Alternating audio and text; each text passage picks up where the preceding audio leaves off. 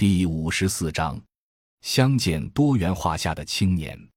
回头想想，如果没有大学时社团支农的经历，我或许是北漂中朝九晚五、住地下室、挤地铁、外表光鲜时髦的白领；或许是某个小县城捧着铁饭碗、过着父母期待的光景的公务员；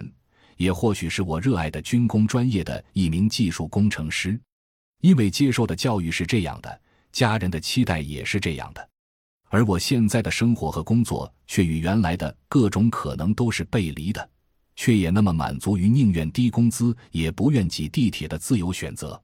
身边有着友善纯净的朋友圈，充满正能量的良师益友，有着休学储能的良好机遇，有着可持续的生活环境，有着充满未知挑战的工作。重要的是，有着可以释放理想、安置情怀的空间。我们虽然也会面临父母养老。家庭婚姻关系、柴米油盐酱醋茶的烦恼、孩子教育等压力，但是在选择解决的途径中，会找到其他替代金钱或者情绪的方式和方法。我们对于生活的态度决定了我们的行为选择，而脱离金钱、利益和权利，我们也会有可能的选择。现在的相见越来越多元化，青年人在其中的机遇也越来越多，面对的压力和成长的机会是对等的。从去年开始参与了慢食的工作，在收集中国传统食材的过程中，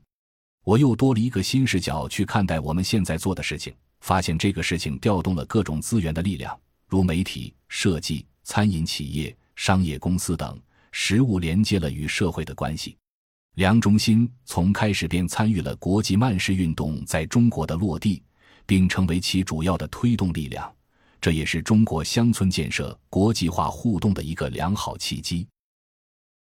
感谢您的收听，本集已经播讲完毕。喜欢请订阅专辑，关注主播主页，更多精彩内容等着你。